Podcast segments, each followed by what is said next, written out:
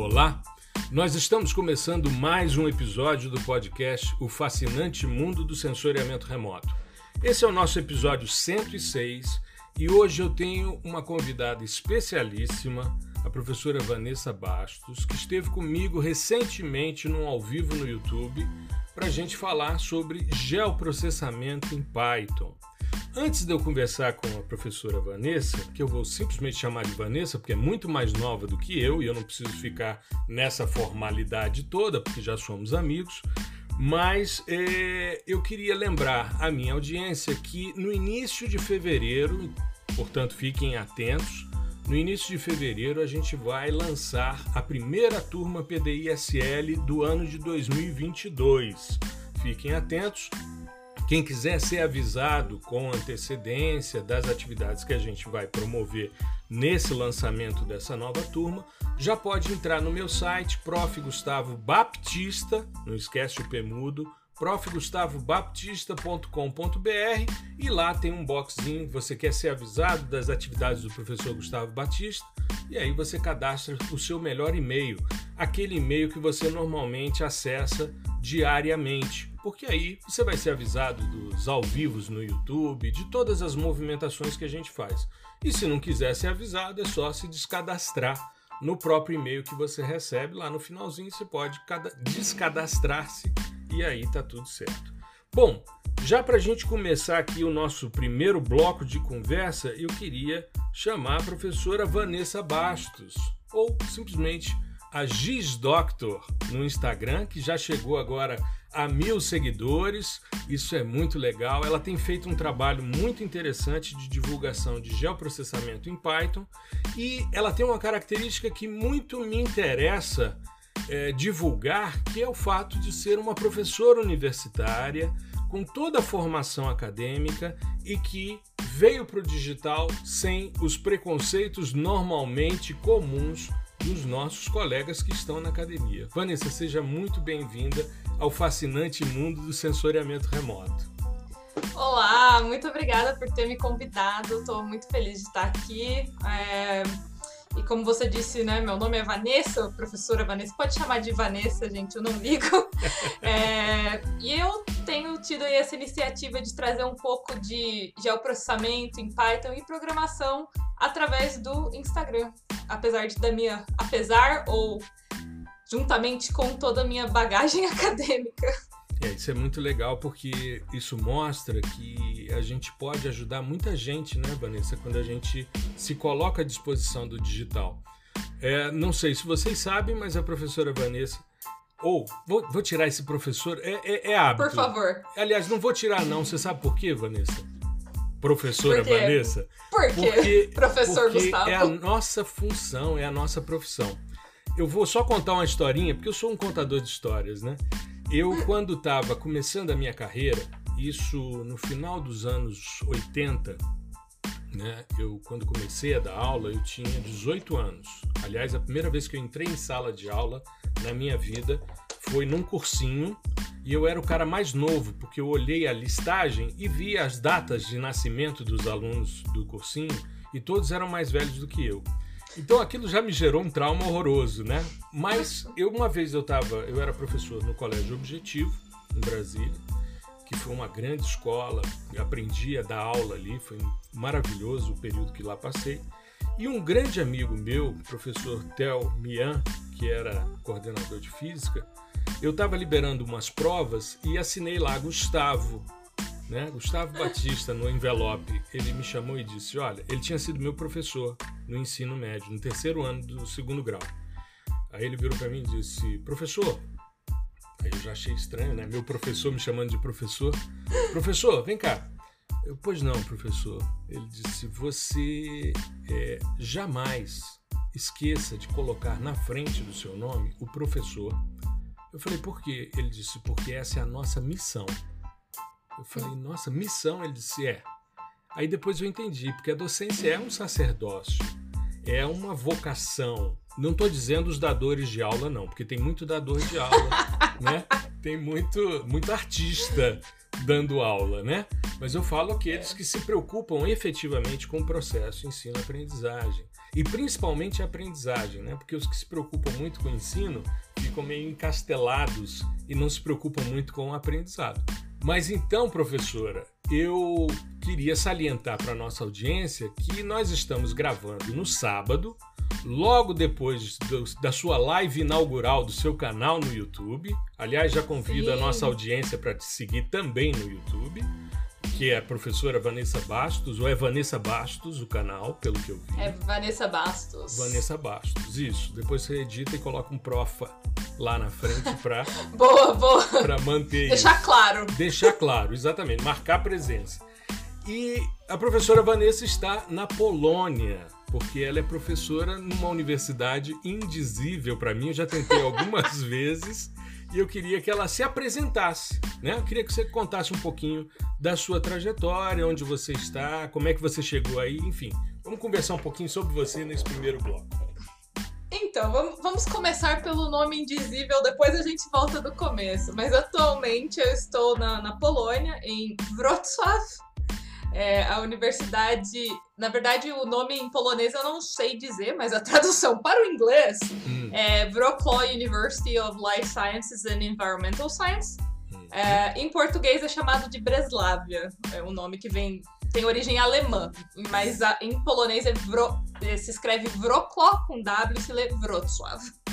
É, é muito simples, eu, eu, eu já esqueci, mas enfim, eu, eu, eu, não, eu não arrisco, né? Eu não arrisco, mas enfim. Chama de Breslávia. É a Breslávia. Breslávia. É, tem umas coisas interessantes, né? Eu, eu tava pensando quando você falou, ah, porque de origem alemã, coisas assim e tal, uhum. né? Aí você pega, por exemplo, o Wilhelm, que vira William e que vira Guilherme, vai entender, Sim. né? Que também é de origem alemã, né? O Wilhelm. E aí, enfim, mas é, são ajustes que, para mim, são coisas indizíveis. Eu, quando começo a ver é, L cortado, como é o caso dessa cidade que você está, dessa universidade. É, é. Quando eu começo a ver uma palavra que tem mais consoantes do que vogais, né? Você tem lá uma vogal e 45 consoantes, eu me recolho a minha insignificância tupiniquim e não tento falar, né? Mas a professora Vanessa está na Polônia, trabalhando numa universidade. E mas como é que você chegou aí? Me conta um pouquinho da sua história. Ah, então, eu, na verdade, assim, eu falo que o ponto de mudança todo para eu chegar aqui é, foi um pouco antes da universidade, mas uhum. brevemente falando, eu não sei se você já ouviu falar do colégio da Embraer em São José dos Campos. Já. É um, já. Então, é um colégio de ensino médio para hoje em dia parte das vagas são privadas, mas na época eram 200 vagas é, a concurso para uhum. alunos de escola pública. E eu sentei, estudei sozinha consegui passar em 199 e entrei pro colégio. E de 200 onde... vagas foram 199. Sim. Sim, mas poxa, mas eu acho me dá um crédito aqui. Mas eu acho isso fantástico. Você sabe por quê? Porque eu sempre digo o seguinte: quando os caras falam, ah, só tem uma vaga, eu digo, eu só preciso de uma. Eu só é. preciso de uma. Você só precisava de uma e conseguiu uma. Acabou. Não Sim. interessa a posição. Isso para mim é enfeite. Hoje eu penso assim, porque Sim. ainda mais que na época, assim, o pessoal faz cursinho para passar. Eu peguei os livros que tinha na estante da minha mãe lá, que minha mãe adora livro, e fiz meu material, sentei todo dia depois da escola, estudei sozinha, não teve cursinho, entendeu? Ou seja, mérito é... individual, né? Foi na, na raça ali. Exato. Ainda bem que eu consegui. E foi ali que a minha vida começou a mudar, porque antes disso eu nem. Gente, é, é, verdade, eu não sabia que existia universidade pública. Admito minha ignorância. Eu não sabia o que era universidade pública, eu não tinha ideia, não tinha nem parado pra pensar o que eu ia fazer da vida. Minha mãe é, é enfermeira, queria que eu ficasse na cidade para fazer técnico em enfermagem e eu não sabia muito bem o que queria, não. Uhum. Mas eu entrei lá, daí eu entrei para aquele mundo que todo mundo falava de universidade, universidade pública. Cientista, eu falei, nossa, mas né? existe isso? É, é, os cientistas. Eu me lembro uma vez, a gente foi para o interior do Rio Grande do Norte, só contextualizando, a gente chegou para fazer uma pesquisa no interior do Rio Grande do Norte. E aí antes, uma semana antes, saía nos jornais, os cientistas de Brasília virão. Então quando nós chegamos, parecia que tinha pousado uma nave espacial e tinham chegado ali alguns ETs, pessoas né, fora de controle. Inclusive, houve uma tentativa de assalto com uns caras que chegaram dizendo que eram cientistas de Brasília. Eu falei, pronto, Nossa. a gente vai sair daqui em cana porque foram assaltados pelos cientistas de Brasília. Cientista de Brasília. não, não. É, que nem a gente fala, né? O pessoal pensa que a gente faz uma descoberta e grita eureka, mas. Não é não bem é por por aí. aí, não, né? gente. Não. É muita, É- é muita transpiração, né? É, 98% transpiração, 2% repetição. E a sorte? É, a gente põe um meio por cento ali, vai, pra dar um crédito. Dá uma inspiraçãozinha, né? Quando dorme, quando dorme, É sonha, quando dorme. aí acorda com algumas ideias. Mas Sim, diga, por aí. É, é, então, daí quando eu entrei nessa escola, por exemplo, a gente tinha laboratório de química, podia fazer experimento com ácidos, com sais, e daí que eu comecei a entrar em contato mais com essa ideia de ciência, de fazer uma universidade. Uhum. E eu gostava muito da minha professora de geografia. E eu também tinha um amor absurdo por mapas, que na verdade eh, eu cresci vendo um mapa na sala de casa que a minha mãe tinha na, na parede. E eh, eu, eu era uma criança muito estranha nesse sentido, porque às vezes eu ficava horas ali olhando, tipo, nossa, mas será que o mundo é grande assim mesmo? Sabe, nessa inocência de criança? Que era um mapa mundi. sim, sim. E, e eu ficava me perguntando. E por esse amor aos mapas, quando chegou no terceiro ano, eu falei, eu vou fazer geografia. É isso que eu quero fazer. Será que tem gente na Polônia, né? Ficava olhando ali, pensando, né? Sim. Será que um Se- dia mas eu- Será que existe mesmo?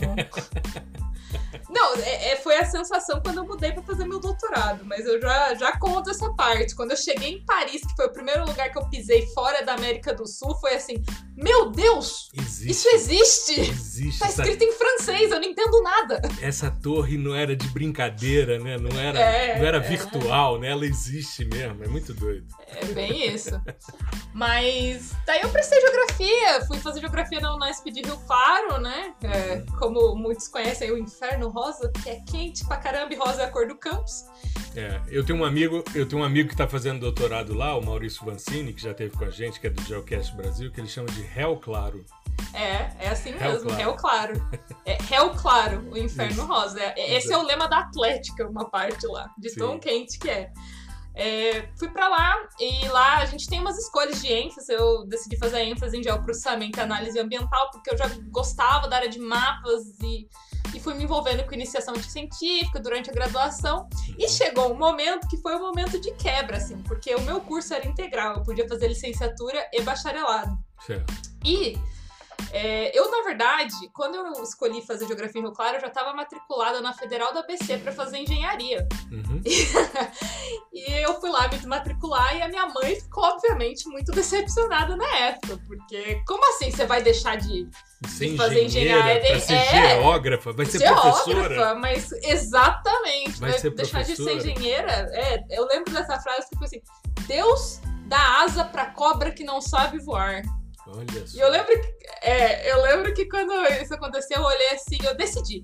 Eu não vou dar aula em escola de ensino médio. Não é isso que eu quero. Uhum. Eu vou ser professora doutora. Foi nesse dia que eu decidi que eu ia ser professora doutora. Eu quero fazer pesquisa, eu quero ser professora doutora, eu quero dar aula em universidade. E daí eu já decidi também que eu gostava de sensoramento remoto, de mapas, e eu sabia que o INPE, na época, assim, era um dos melhores lugares para se aprender sensoramento Uhum. decidi no segundo ano de faculdade que eu ia fazer mestrado no INPE, era isso que eu queria. Certo. Consegui passar e cheguei lá, no Que INPE. legal, que legal. Você sabe, você estava falando sobre essa questão da engenharia. Eu sou de uma família, na minha casa, eu sou o único não advogado. Na minha casa de origem, né? Meu pai, minha mãe, minha irmã, todos são advogados. Então, quando eu passei para geografia, minha mãe dizia para as pessoas que eu estava fazendo bacharelado, porque podia ser em direito. Então, havia um certo, uma certa vergonha, sabe, por parte da mamãe. Meu pai não, meu pai sempre foi um planejador urbano. Ele é advogado trabalhista, mas é um cara sempre ligado a, a causas né, sindicais, a planejamento urbano e tal. Então, sempre teve uma visão de mundo muito progressista, meu pai, né? Sim.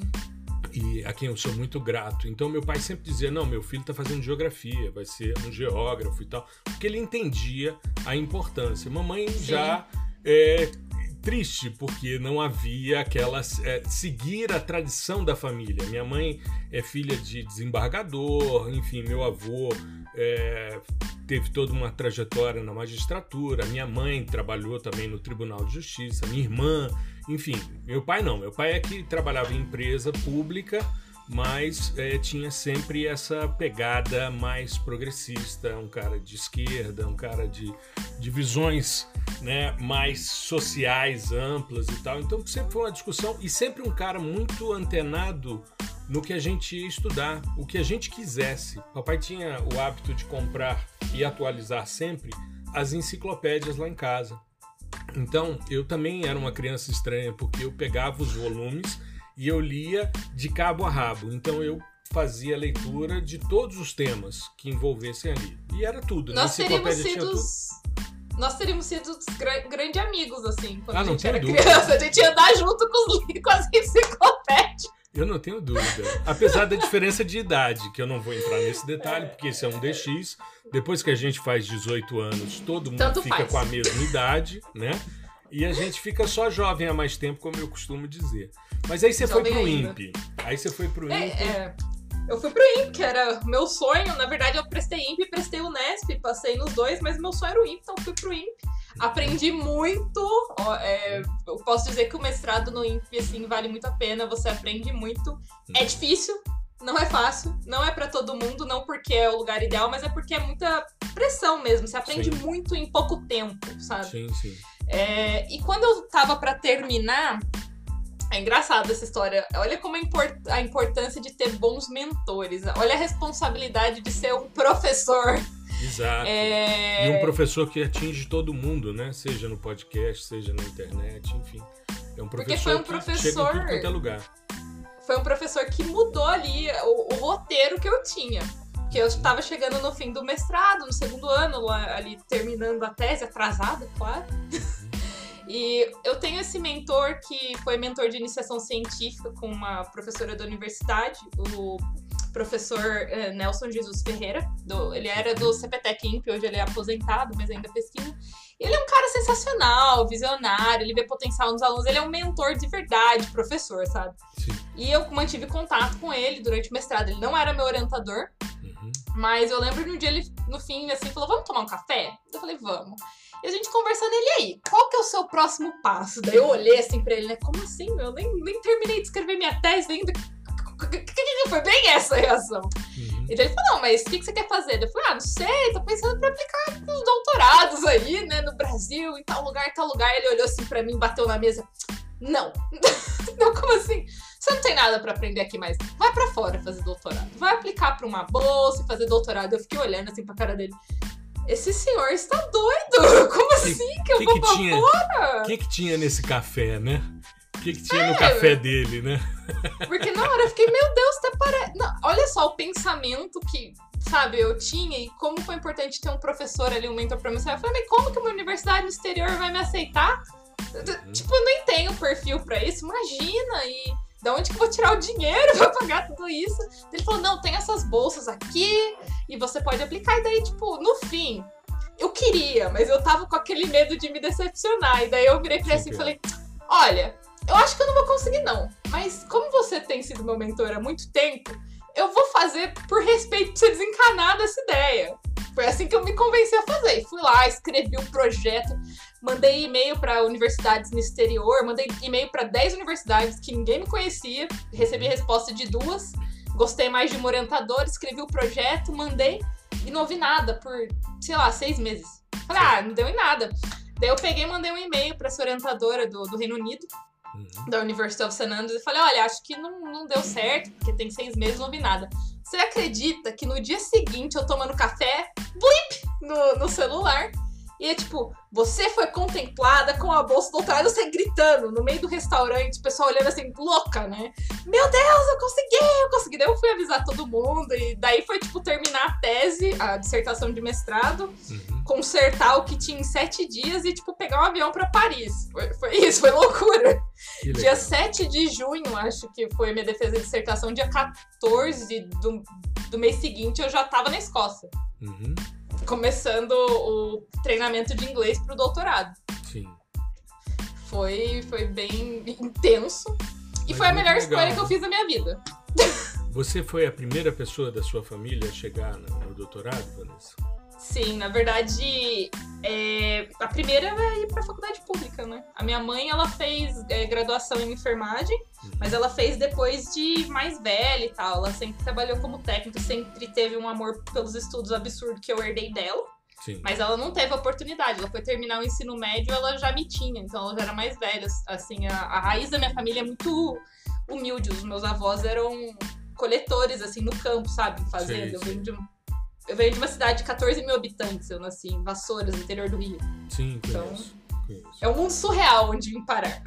Isso é muito legal, né? Isso é muito legal. E eu tenho visto, eu te perguntei isso porque eu tenho visto na universidade uma mudança de perfil há alguns anos muito interessante. Eu estou há mais de 30 anos, né, como professor, e eu tive a honra, né, de formar as primeiras gerações de famílias que chegaram ao ensino superior. Né? E a gente tem um, um orgulho muito grande de ter feito parte dessa história, esse processo de ampliação e de popularização do ensino superior no nosso país. É uma Democratização. Pena, exato. É uma pena que a gente não tenha o mesmo enfoque para o ensino técnico. Né? O, o, o, nosso país, isso é uma reflexão que eu faço há muito tempo, Vanessa mas o nosso país, e você que está olhando agora de fora, né, morando na Europa e olhando de fora o Brasil, o nosso país sempre foi um país de bacharéis. É, sempre houve né, uma, um investimento muito grande no ensino superior, né, inicialmente para poucos, somente para as castas mais privilegiadas, depois uma popularização que a gente vê né, acontecendo é, reúne, proune uma série de possibilidades de inserção né, no ensino superior, as primeiras gerações chegando ao ensino superior. E isso eu acho belíssimo, eu acho fantástico. Eu vejo uma. Não é, você não é a primeira história que eu ouço, mas muito me emociona ter vivido isso, ter podido participar dessa questão. Porque eu sou de uma época que a universidade pública era só para quem vinha de escola particular. Sim. E quem tinha acesso a um ensino caro, né, elitizado, e é, chegavam à universidade para manter o status quo. Eu participei, Sim. por exemplo, das primeiras turmas das cotas raciais, depois das cotas sociais, e a Universidade de Brasília, qual faz parte, foi pioneira nessa questão. E muito interessante porque a gente vê né, uma oportunidade né, mais é, igual e a gente vê é, avanços muito grandes. Eu sou muito, muito grato de ter participado dessa história. Mas vejo que a gente poderia ter também um enfoque muito grande no ensino técnico, porque hoje você tem uma quantidade imensa de engenheiros, advogados, né, é, professores, é, médicos e de repente você não tem um bom marceneiro, você não tem um cara especialista em solda me recordo, há muitos anos atrás, uma prima minha foi ao Japão, lá se casou, e quando voltou, seu esposo era técnico especialista em solda, na parte de ferragens. Então ele Sim. trabalhava com esquadrias e tal. A especialidade dele era solda elétrica. Era um especialista nisso e tal. Aqui não teve mercado, virou serralheiro, foi fazer um trabalho, mas sempre um trabalho de altíssimo nível, era, era primoroso, parecia uma, uma escultura que ele fazia pela habilidade e competência que tinha, mas não tinha um mercado valorizado. Né? Então eu acho que a gente poderia ter também, é, e eu vejo que os institutos federais fazem um trabalho muito interessante nesse sentido, Sim. e eu acho isso muito bacana. Aí você chega na Escócia, né? não para tomar o uísque nacional, mas para fazer doutorado. E aí? Ah, sim. Daí foi uma curva de crescimento e aprendizado absurda, porque você aprende uma nova cultura, você aprende uma nova cultura acadêmica, porque o jeito que você faz pesquisa no Brasil não é o mesmo jeito que você faz pesquisa no Reino Unido ou na Polônia, tem as diferenças de como o sistema funciona. Aliás, é... É, pelo que eu me lembro dos amigos que foram fazer doutorado na Escócia, isso na época aqui da, do início da ecologia aqui na UNB, isso nos anos final dos anos 70, início dos anos 80, é, os caras comentavam que chegavam lá não tinham disciplinas. Faziam disciplinas não. que os orientadores achavam interessantes se fizesse para o desenvolvimento de uma dissertação ou de uma tese. Né? Eu não fiz nenhuma. Olha aí. A gente já é... tem um modelo americano, né? De fazer Sim. várias disciplinas, disciplinas obrigatórias, número mínimo de créditos e tal. O, o, o britânico não tem isso, né? Não, é, é total.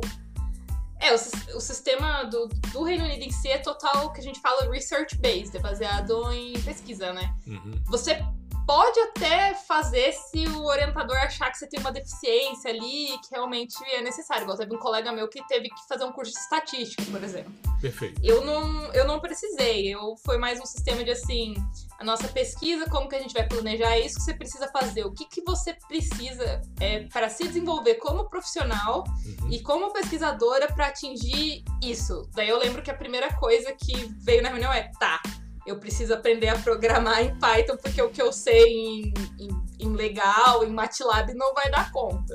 Certo. Foi uma das primeiras coisas que tinha- eu tive que fazer. Você já tinha essa vivência, o legal é a linguagem do IMP, né? Que é, É. embasa o Spring, né? Principalmente. É, MATLAB é mais amplo, mas você já tinha essa vivência antes. É, bem pouco. É, Eu tinha ideia, assim, eu me virava. Entendi. me virava. entendi. Que eu precisei pro mestrado, mas não era um conhecimento sólido que eu conseguiria, tipo, fazer uma coisa ali, explicar o que eu tava fazendo e o porquê. Uhum. Então eu investi os primeiros dois, três meses no meu doutorado, foi aprender Python e fazer é, revisão literária. Foi isso que eu fiz é, no começo. E daí, o resto é meio que história, né? A gente foi desenvolvendo a pesquisa. Na verdade, no Reino. Unido, no seu primeiro ano, você não é candidato de doutorado. Não sei se você sabe disso. Sei, sei. Mas você é, então, você é candidato de. Como se você fosse um aluno de mestrado de pesquisa. Uhum. E daí você tem avaliação de primeiro ano. Se você passar, você se torna candidato a doutor. Se você não passar, você é convidado. A se embora com retirar. aquele títulozinho, né? É, exatamente. É, É. exatamente. Isso, isso é muito é, meritório. Eu acho muito interessante. A gente hoje tem problemas na pós-graduação, a meu ver. Né? Ah, há uma preocupação muito grande com números, com volume, né? e pouco com a qualidade, a meu ver. Tá? É, isso é uma interpretação minha, eu posso estar completamente equivocado, mas eu acho muito interessante essa ideia de quem não tem condição não fica. Eu já vi, já conheço, tenho colegas que foram e retornaram. E tenho colegas que descobriram também como burlar o sistema, dar o tombo nos caras e vencer, né? mas meio que de forma desonesta. Mas enfim, isso existe, mas é Sim. muito legal essa questão meritória, né? E também. Uma meritocracia, eu diria. né? Não, não um governo, mas é, uma coisa meritocrática, melhor dizendo. Meritocrática. E também, assim, eu acho que a diferença crucial entre o Brasil aí e o Reino Unido nesse caso é que, assim, se um aluno de doutorado falha nessa primeira avaliação, o peso não cai sobre o orientador.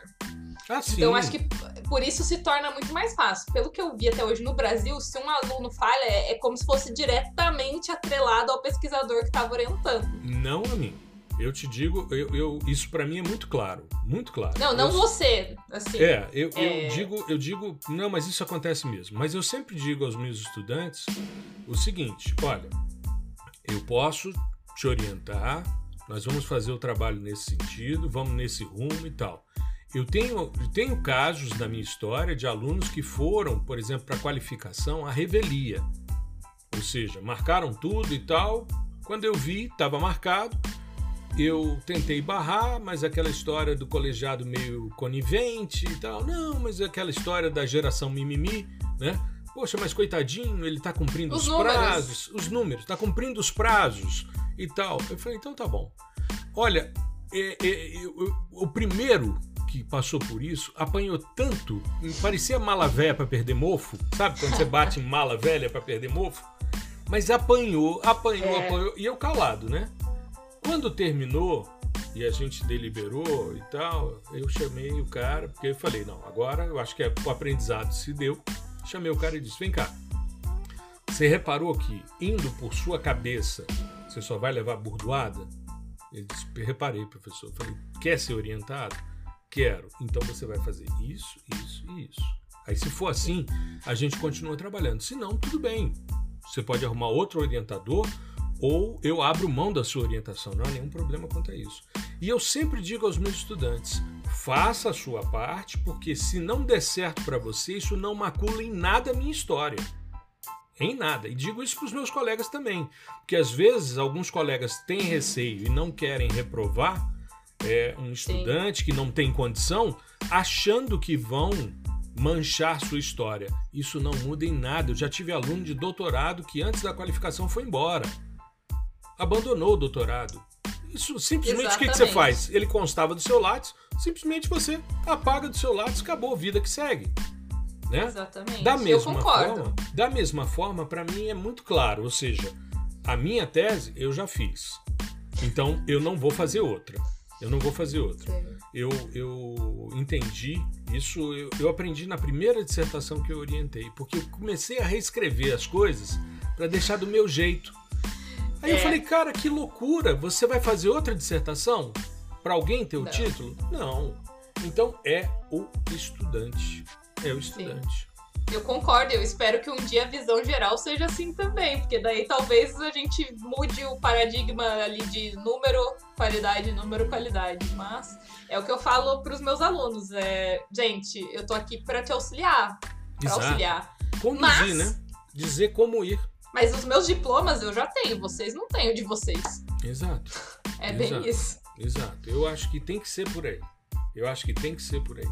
Eu tenho assistido muito, eu gosto muito de discussões filosóficas. E, ultimamente, aliás, eu, se puder deixar um, uma, uma sugestão, eu tenho assistido Linhas Cruzadas com a Thaís Oyama e o Luiz Felipe Pondé na TV Cultura. Inclusive está no, no YouTube. Né? Eu estou assistindo todos os episódios. Eles começaram em fevereiro do ano passado e uma vez por semana sai um episódio novo.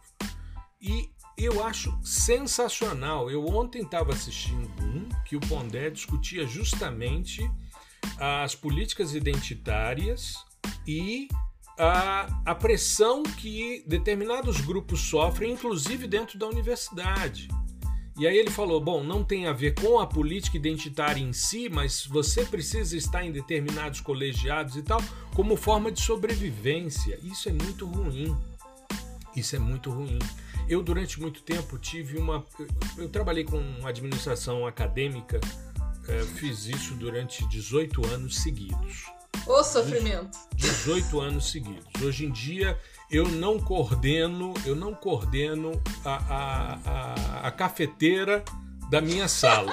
Nem isso eu quero coordenar mais, entendeu? Eu hoje em é. dia não quero coordenar mais nada. Eu continuo nos programas de pós-graduação, estou em dois acadêmicos e um profissional né? Mestrado, doutorado e mestrado profissional. E não quero, assim, eu estou chegando agora associado 3, né? Dei entrada agora na minha progressão para associado 3, depois associado 4, depois titular.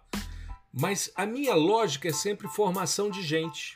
Sim. Eu, eu trabalho com pesquisa de ponta com alguns estudantes meus de pós-graduação, mas eu, Gustavo, gosto de formar pessoas.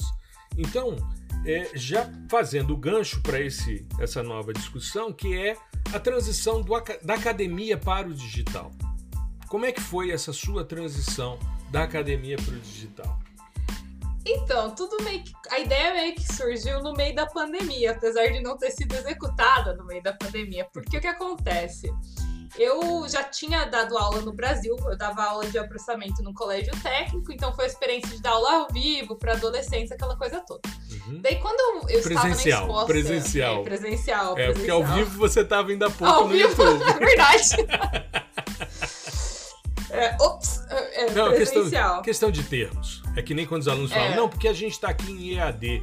Nós não estamos em EAD, nós estamos virtuais, nós somos presenciais, estamos virtualmente em função da pandemia, mas isso não é ensino à distância. Ensino à distância tem toda uma metodologia. Eu fiz curso Diferente. de EAD, né, de estruturação de EAD, é diferente, você trabalha com hipertextos, hiperlinks e tal. É outra lógica de construção do material.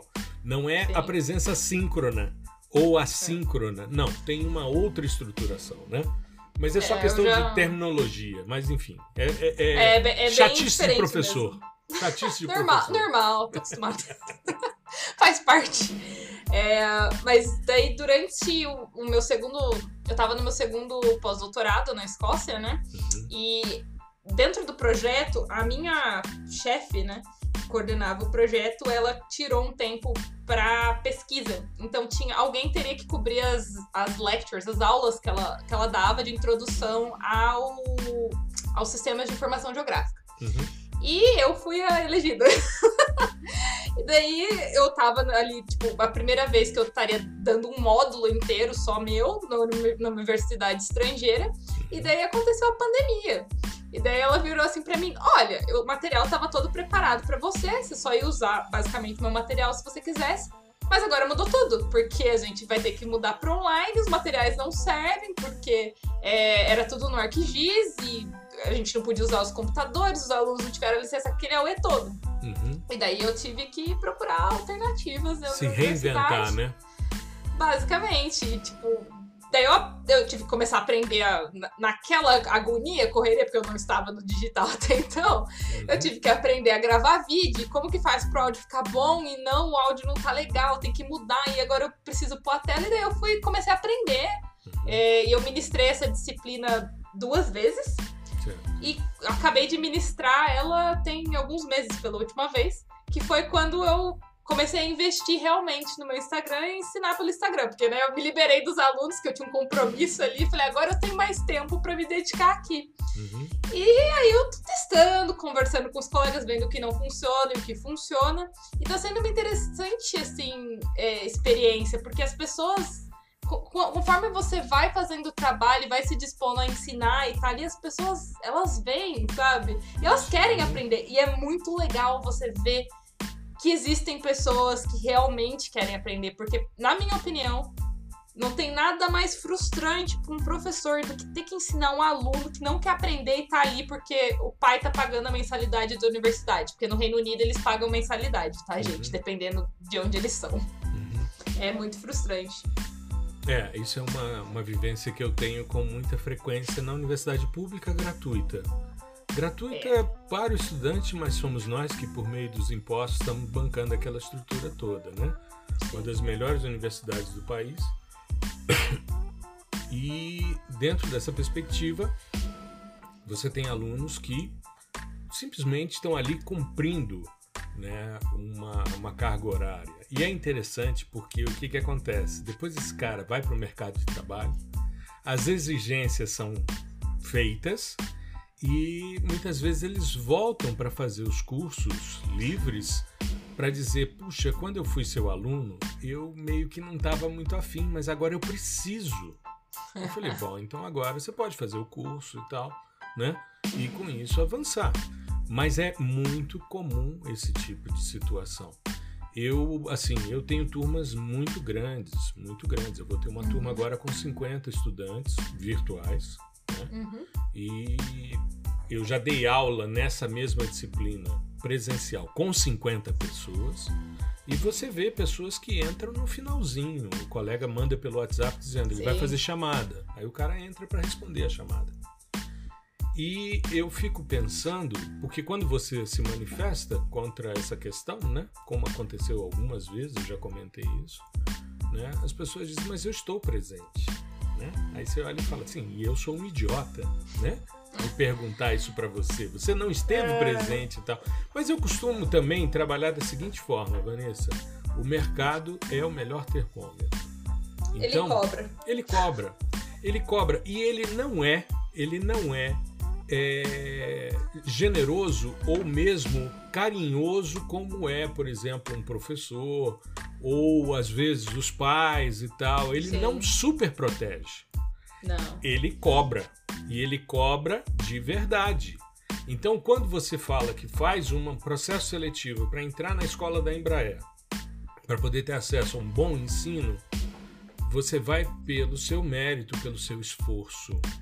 Então, isso é quando você faz a aplicação, fazer a seleção de mestrado do INPE não é algo tão simples também, né? Não. Enfim, então é, tem toda uma questão de esforço e de construção que os nossos estudantes muitas vezes não têm. A gente vive hoje uma geração que não pode ser frustrada. Você não é. pode, por exemplo, pedir que eles abram as câmeras porque isso pode ser uma invasão de privacidade. Invasão de privacidade. Ou então, como é que você exige que eu, com baixa qualidade de internet, abra minha câmera? Eu já disse aos meus estudantes: eu não preciso que você faça nada. Eu preciso apenas que você responda os questionários para dizer que esteve presente. Pode fazer isso durante uma semana. E que você assista a aula e faça a sua parte. Porque os alunos meus que têm reprovado na pandemia são os que simplesmente não fazem as atividades propostas. Simples. Os meus também. Exato. Não. Sabe? Agora, o que que acontece? Para mim tem um, um, vídeo do Porta dos Fundos que para mim exemplifica Adoro. muito, muito essa situação que a gente está vivendo, né? É, é claro que a gente não, eu, eu jamais, jamais acho que a gente deveria voltar a estágios medievais. Você chega, por exemplo, na Universidade de Coimbra, né, na parte da Universidade Antiga, que é a quarta ou sexta universidade mais antiga do mundo, você tem debaixo da biblioteca joanina, você tem é, um cárcere estudantil, Sim. onde os alunos ficavam algemados na parede. Eu não estou dizendo que a gente tem que chegar nisso, pelo amor Por de Deus. favor, não, Não. estamos dizendo isso. Não, não me interpretem mal, mas tem um vídeo no Porta dos Fundos que eu acho genial. O Rafael Portugal tá com um cubo de Rubik, né? Que todas as faces são vermelhas. Aí, aí o cara chega e diz: Mas o que é isso? Ele diz: Cara, isso daqui é um cubo da nova geração. Ou seja, qualquer movimento que você fizer tá resolvido. Tá tudo certo. Mas o mercado não pensa assim. O mercado não pensa assim. Eu O sou. mercado é cruel, amigos. É, eu acho que a gente vive hoje uma, uma questão de conflitos muito sérios. E principalmente a pandemia é, exemplificou muito isso, sabe? Você tem de um lado professores que foram colocados no virtual e que são contra isso, porque eu estou no virtual antes da pandemia. Eu era chamado de blogueiro, né? Lá vem Também o sou, blogueiro. até agora. Pois é, isso, isso hoje é muito legal. Só que tem que dizer o seguinte: blog era nos anos 90, quando a gente tinha um blog como recurso pedagógico. Hoje eu sou youtuber e podcaster. É diferente. é diferente, né? Mas o que, que acontece? É, eu acho que a gente tem que ter uma linguagem não violenta, né? uma comunicação não violenta. Ou seja, você não pode. Ótimo livro. É sensacional. Você não pode transferir para os seus estudantes as suas frustrações, principalmente porque você está vivendo um momento também de pandemia. Eu sempre lembro para os estudantes: olha, da mesma forma que é difícil para vocês, é difícil para mim É também. difícil pra gente. Entendeu? Você tem que administrar isso. Eu hoje me sinto como é, provavelmente vai ser quando eu me aposentar. Eu vou continuar fazendo todo o trabalho de divulgação de ciência sem a obrigatoriedade de estar presente na universidade. Mas hoje eu tenho os meus horários de aula e eu dou aula à noite, né? Dou aula à Hum. noite e sem nenhum problema, porque a docência para mim é o meu momento de maior realização.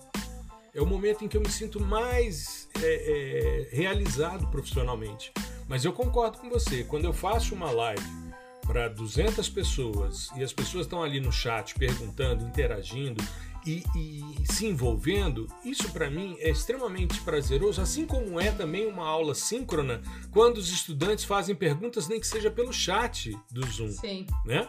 Mas você vê que eles estão ali perguntando, interagindo, isso é muito legal. Mas é uma questão de maturidade também, e tudo bem. Mas eu acho que o mercado ele não pensa dessa forma. Então é, a gente vê muita frustração por parte dos nossos estudantes, porque achavam que o mercado ia oferecer um cubo de Rubik, talvez com todas as faces em vermelho, né? Para você é. resolver. E não é. Esse tem oito faces, amigos, e Exato. muito mais cores. Exato. Então, assim, a gente precisa né, dar condição para os nossos estudantes para que eles sejam competitivos. Mas eu não posso exigir que ninguém faça o que não quer. Eu não posso exigir. Não tá meu nas atribuições. Não, não, não. E eu também já percebi que isso não resolve. Não resolve. Você constrange a pessoa muitas vezes, ela vai fazer duas, três aulas e depois ela volta ao padrão normal. Então, deixa, deixa.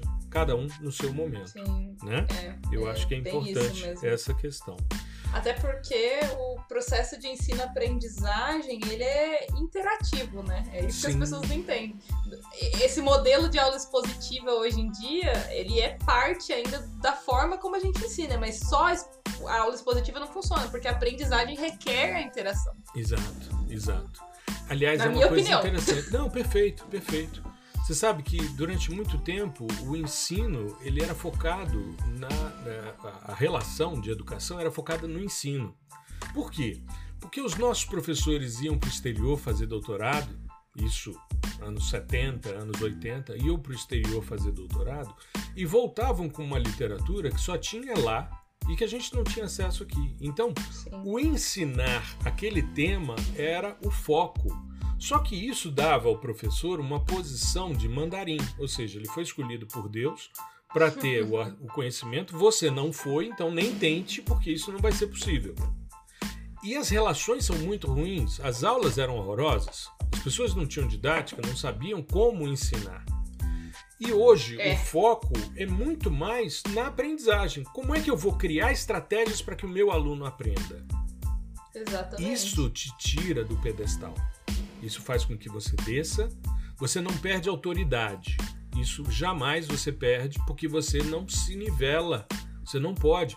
Eu, eu sou filho de um cara que, como eu te falei, é advogado, mas ele era filho de uma professora primária do estado de Minas Gerais. E a minha avó era filha de um cara que lia em quatro idiomas, era um cara culto, né?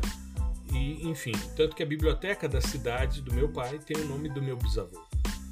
Né? Legal. É, e os livros dele foram doados para essa biblioteca. Né? Meu avô lia os clássicos no, no, original, então se fosse em francês, ele lia, meu bisavô, se fosse em francês, ele lia em alemão, em inglês, né? em espanhol. Então ele tinha essa essa postura. A minha avó, filha dele, professora universitária, uma mulher muito culta, mas professora primária, universitária não, perdão, professora primária, né? E é, arrimo de família, enfim, vários filhos, aquela vida complicada.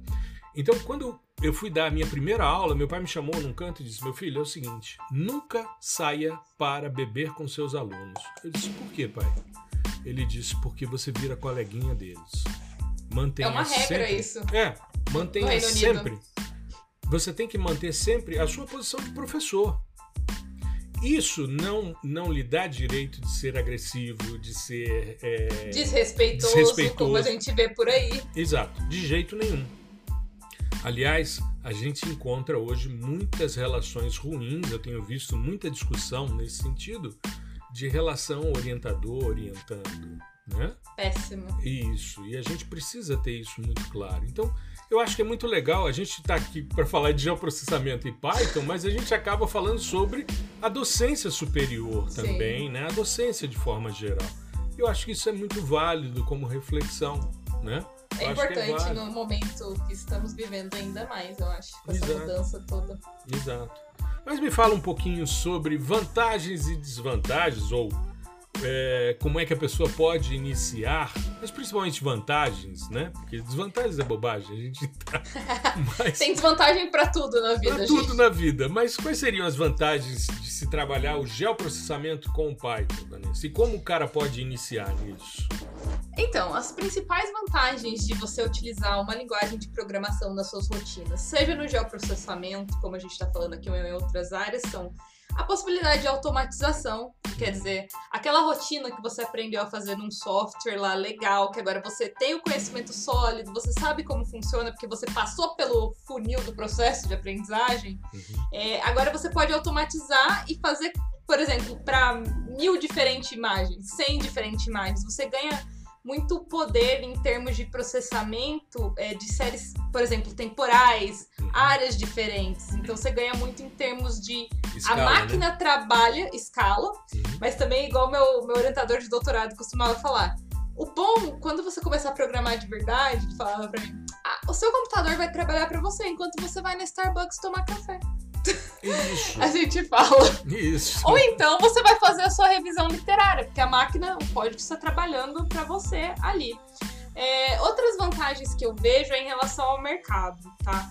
Eu não tô tão a par ao mercado do Brasil, mas aqui o mercado europeu e o americano também, que eu tive contato, cada vez mais eu vejo esse requisito de pedir que você saiba o, o básico ali, né? O, o, sistema de informação geográfica em si, o software, mas ou é um requisito que você saiba ou Python ou R, ou é um. Ou é desejável, como eles colocam, né? Sim, é, é, uma sim. condição, requisito, ou é requisito, ou eles gostariam que você soubesse. Uhum. E é uma tendência do mercado, por quê? Se você pensar é, hoje, e agora talvez eu esteja indo muito longe na reflexão, mas se você pensar na, na tendência de sociedade que a gente tem hoje, evoluindo para o volume de dados que a gente tem sendo coletado, Sim, isso reflete nos dados geográficos também. claro. Tudo hoje em dia é locacional. Você tem dado do Facebook, você tem dado do seu smartphone que você não descola. Aquilo tudo é dado locacional, é dado temporal. E Uhum. são utilizados para estudo. Como que você vai manipular essa quantidade absurda de dados sem programar? É possível? É, mas dificulta. Então, Uhum. isso também é, tem uma função ali ne- nessa mudança que eu tenho visto no mercado e que as universidades europeias já também estão seguindo. Uhum. A gente começa a ensinar programação para alunos de geografia aí no, no primeiro ano eles aprendem estatística com programação e já no último ano eles já aprendem é, sistema de informação geográfica também com programação. eh, Depois de aprender no software do segundo ano. Sim, Então tem sido uma coisa, é, tem sido introdu- introduzido aos poucos que eu vejo como uma falha no, no sistema de ensino brasileiro ainda, na maioria das universidades, até onde eu tive conhecimento. sim. Eu quando Não sei entrei... como é na sua universidade. É, mas- não, é, tá. Tem alguns colegas fazendo dessa forma, mas é algo muito incipiente ainda. Eu vejo que é, o mercado está num ritmo sempre à frente das universidades, nesse caso Sim. de, de geoprocessamento. E o interessante é que o digital está à frente da universidade nesse sentido também. Sim. Eu vejo que são poucos, é, ainda tem uma cultura de. É interessante isso. No geoprocessamento ainda há uma cultura de que software proprietário é melhor. Eu fiz um episódio passado do podcast, a gente conversou inclusive, né? Porque Vanessa é, é minha, é minha audiência certa.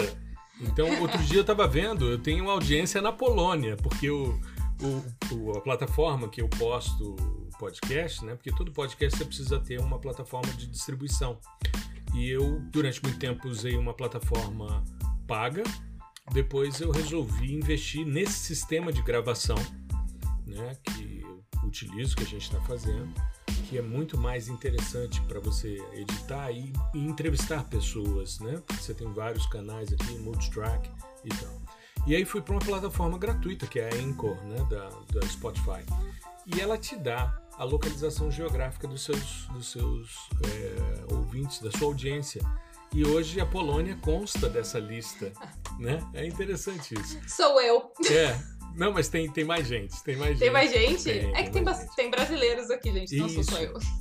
Não, a gente tem hoje audiência na Nova Zelândia, na Índia. A, a Indonésia é o, é o terceiro maior país de audiência do podcast. A gente tem Brasil, Estados Unidos, depois Indonésia, Índia, e aí vem né, a- as listagens. E é muito interessante porque ele te mostra as cidades, enfim. É bem legal nesse sentido. Mas eu fiz um episódio na semana passada falando sobre interface gráfica e sobre linguagem de programação, qual escolher. E quem ouviu sabe né, que eu digo que os dois são muito bons e que são complementares. E a vantagem de um, de outro, enfim. E nesse sentido. Mas é, tem muita gente que se prende, eu falei sobre isso no episódio também, se prende a um Sim. software que aprendeu. E todo ano tem renovação e é uma paulada. É uma É paulada. caro. Muito, Caro. muito caro. Então, investe muito recurso de projeto de pesquisa para manter software como se fosse, ah, não, só o software faz. Não é verdade. Você pode fazer tudo que o software faz, você pode fazer ou por interface gráfica gratuita ou Sim. por linguagem de programação. Então, e tem muita coisa que o software proprietário não faz e que você tem à disposição. Então eu vejo que a internet está num ritmo diferente, porque tem uma moçadinha que está mais antenada com isso. Então, quando a gente abriu o PDI com Python em novembro, foi um sucesso. Foi um sucesso, Sim. porque muita gente que estava no PDI-SL, que é software livre, né, processamento digital de imagens, é, chama-se processamento de imagens satélites por softwares livres, que a gente reduz para PDI-SL. E o PDI com Python, ele tem metade dos alunos PDI-SL. Então, eles vieram. Ah, teve é, incentivo de desconto? Teve. Mas é gente que está percebendo que tem autonomia de um jeito e pode ampliar sua autonomia tendo outras ferramentas, né? Eu costumo dizer que eu venho da, de uma, uma filosofia de programação e quando você falou, ah, porque automatização, o computador vai trabalhar para você, me lembrou, Vanessa, quando eu fazia graduação, foi justamente quando surgiu a internet, né? E quando a gente começou a ter acesso a softwares é, de interface gráfica, porque até então a gente fazia tudo em Fortran, em Pascal, né, em COBOL. Compilava tudo. Compilava tudo, rodava tudo em fita cassete, enfim, uma, uma realidade. Cartões perfurados, computadores com 32K para rodar todo o vestibular da universidade, como era o caso do Galileu. Enfim, e, mas uma realidade que era muito interessante. E quando começaram a surgir as, as interfaces gráficas, eu me lembro, tinha uma professora que ela dizia sempre o seguinte: ah, não, põe no computador que ele faz.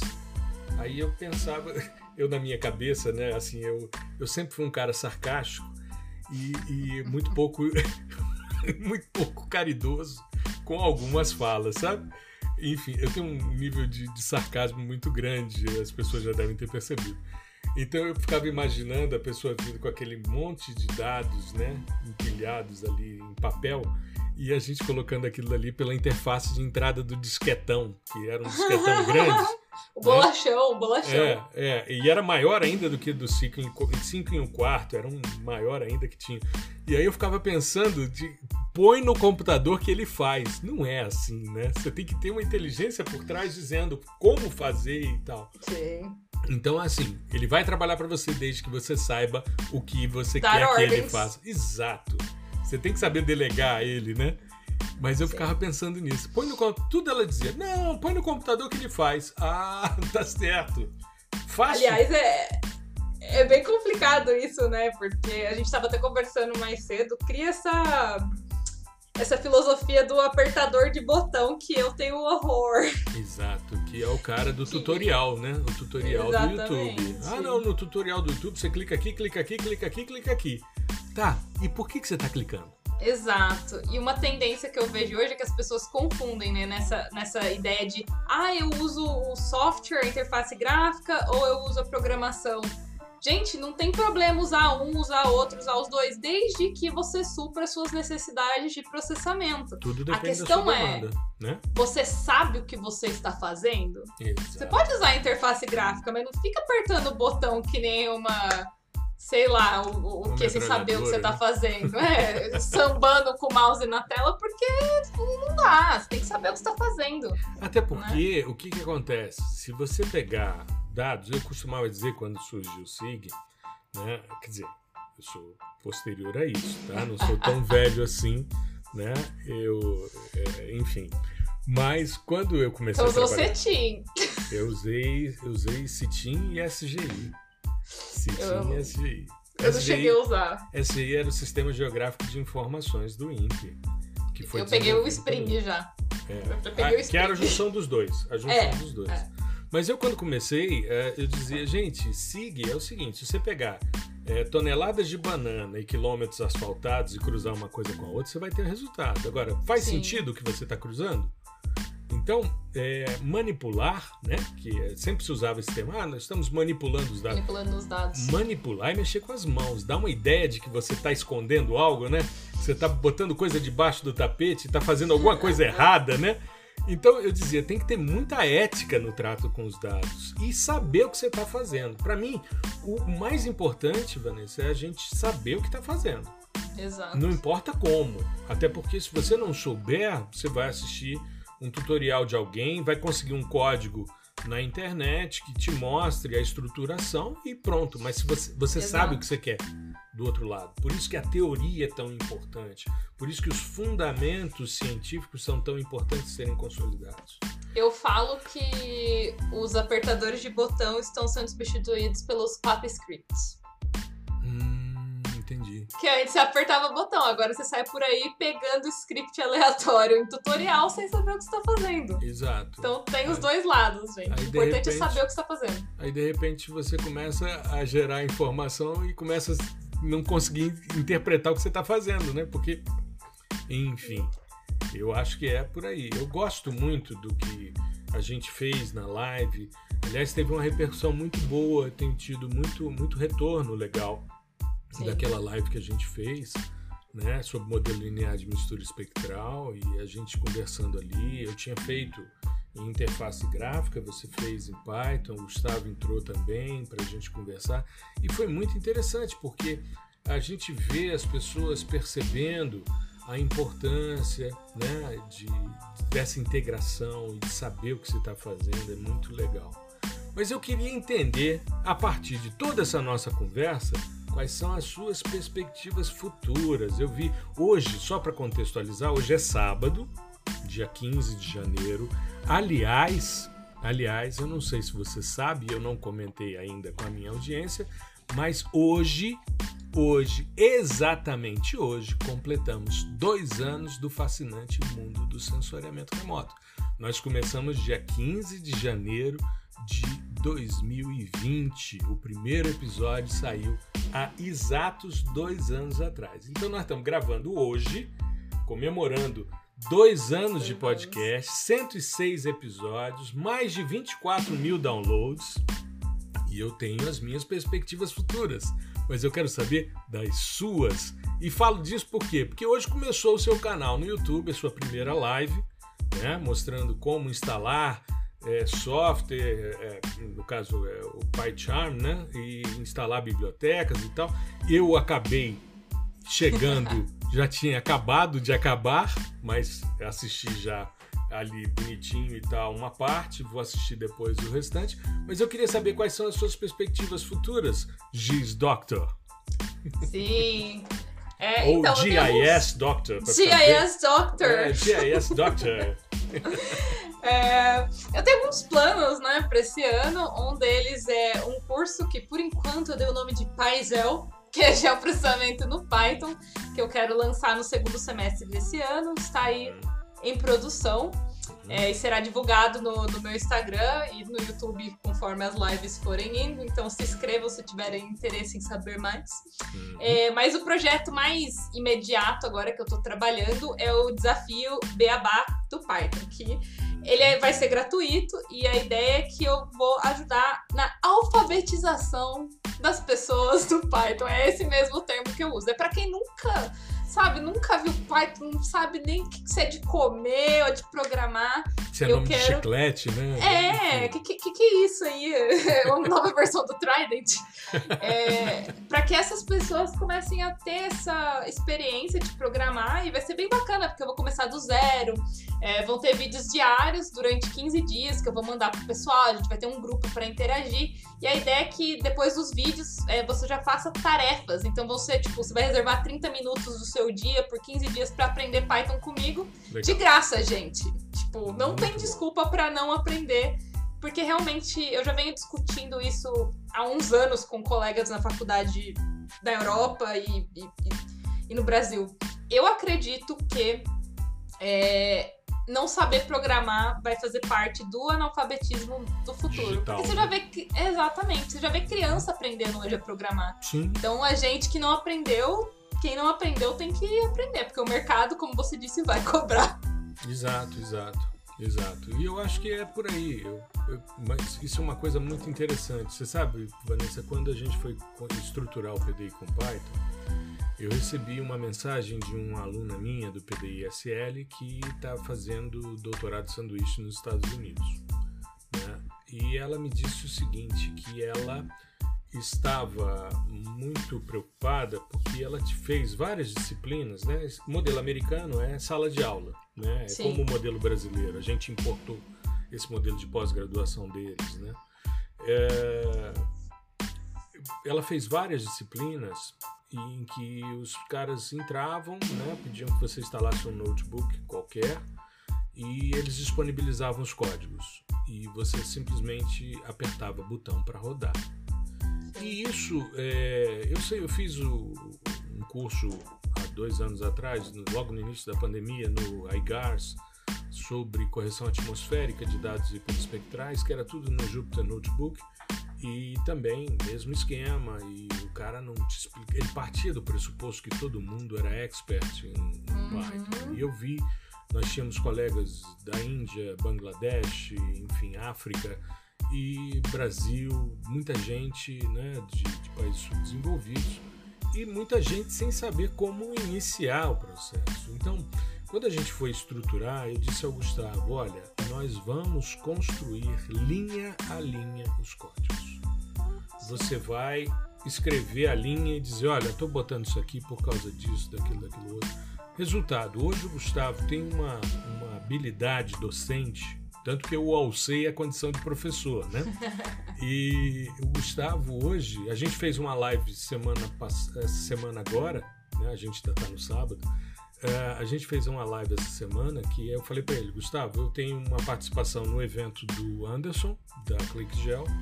Então vamos fazer o seguinte: eu vou mostrar a teoria, você faz em Python, eu faço na interface gráfica, a gente encerra a live em uma hora, beleza? Ledo engano.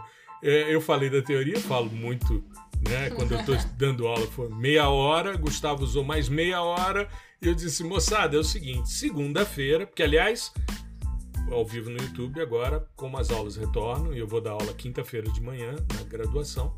Eu ao vivo no YouTube vai deixar de ser quarta para ir para segunda.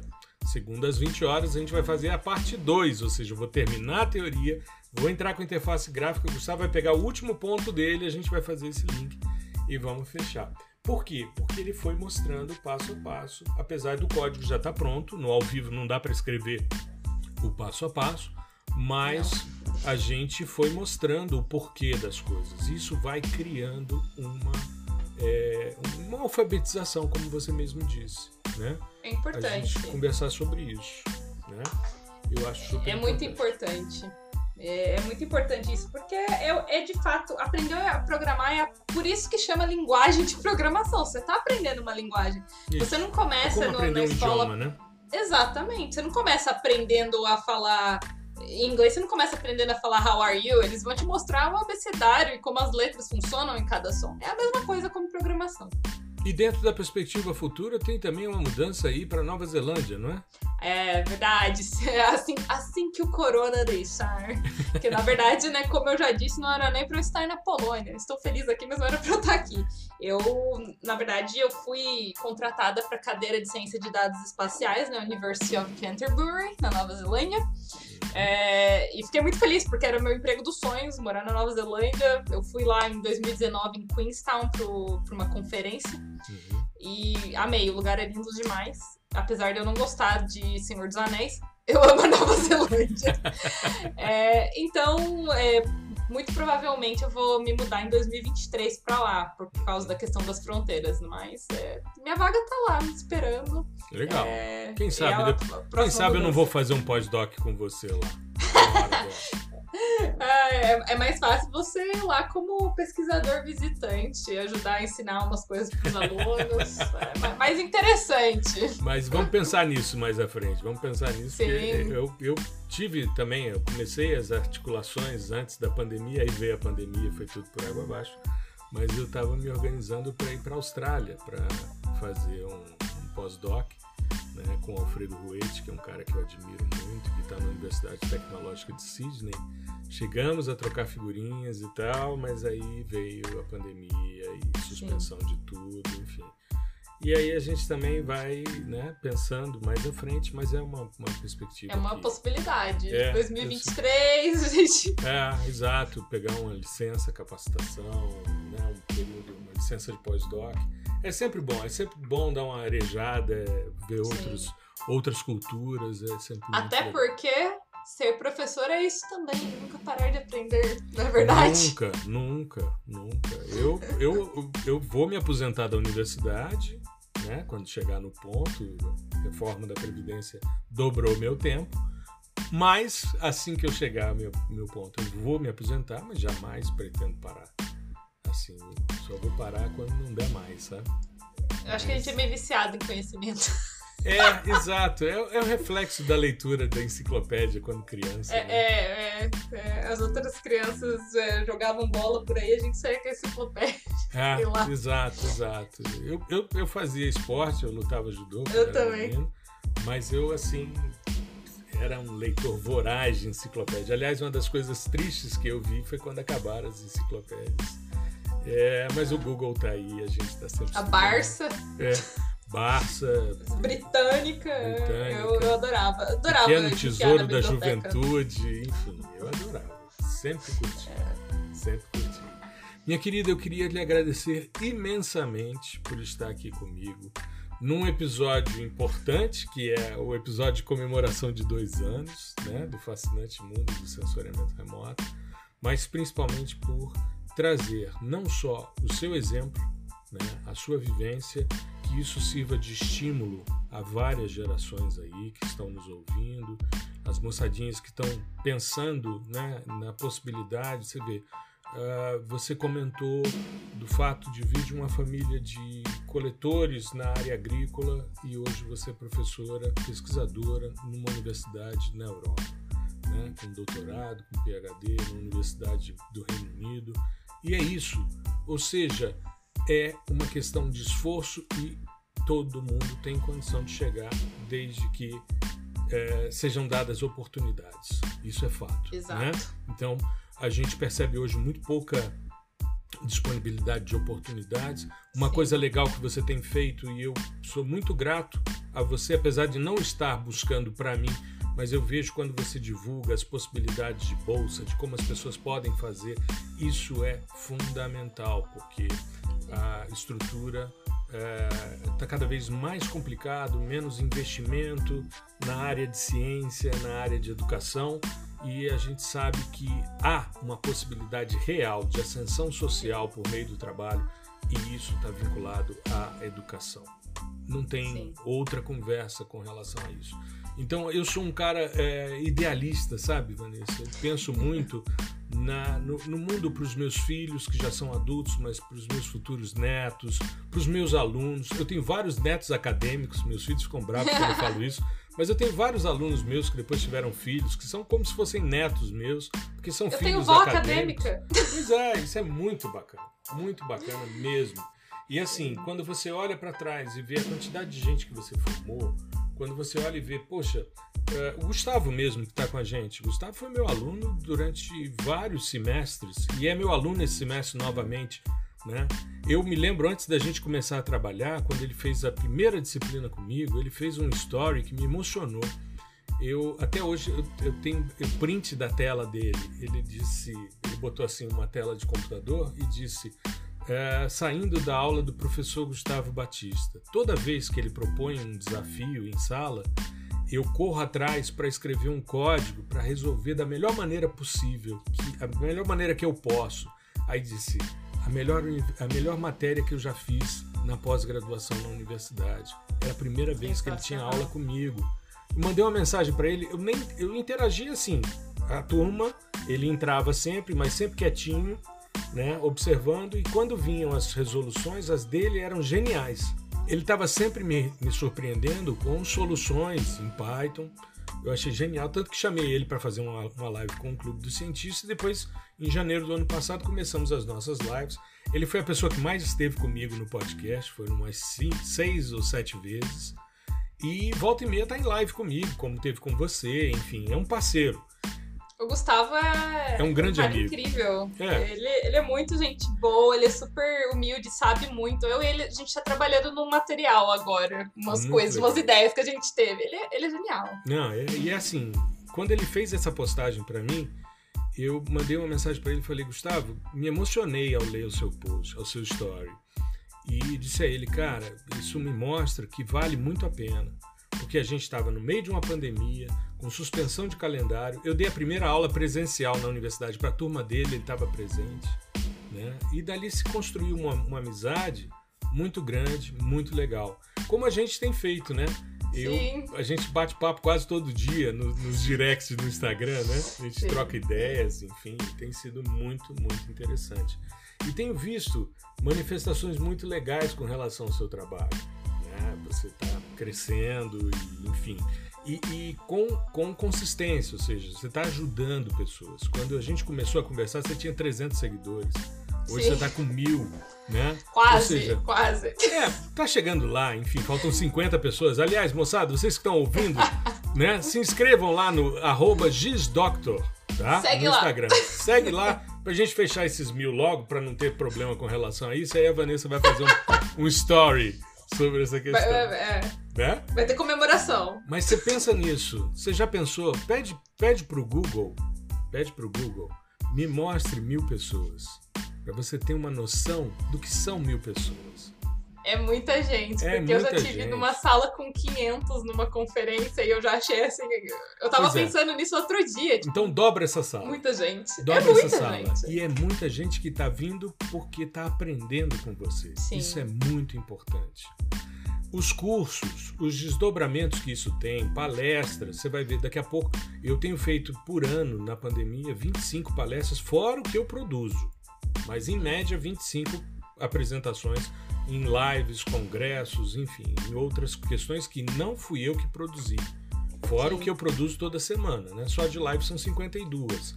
Mas é, é, você vê pessoas que te acompanham, que passam a interagir com você, que viram pessoas íntimas suas que você É nunca, nunca se encontrou pessoalmente. Mas você está mudando a vida das pessoas. Então isso é extremamente importante. Eu queria te agradecer imensamente, né? Pedir para você fazer suas considerações finais para a gente encerrar esse episódio. Ferrar. É, muito obrigada pelo convite, assim, é sempre um prazer, né, conversar com vocês, senão eu não conversava todo dia no, no, no Instagram, mas uma coisa que eu gostaria de frisar muito aqui, é, de tudo que a gente falou, é, eu sempre falo para os meus alunos e por mais que é, pode soar, assim, talvez meio cheesy, como a gente diz em inglês, meio sentimental, meio uma pessoa que tem uma ideologia aí, talvez. Eu realmente acredito que a educação ela pode sim mudar vidas porque ela mudou a minha. Uhum. E eu quero que vocês fiquem com isso em mente toda vez que vocês pensarem que tá muito difícil aprender alguma coisa, lembre-se que talvez aquele aprendizado ali, seja qual for, vai te abrir muitas portas no futuro. Vai virar chave, né? Exatamente. É. É por aí. É por aí. E é isso. Muito obrigado a você. Muito obrigado a todos que estão nos ouvindo. Eu espero que vocês tenham uma boa semana. Se cuidem, porque a coisa não está fácil. Essa variante que está aí está complicada. Então, se cuidem para a gente logo voltar a uma certa normalidade.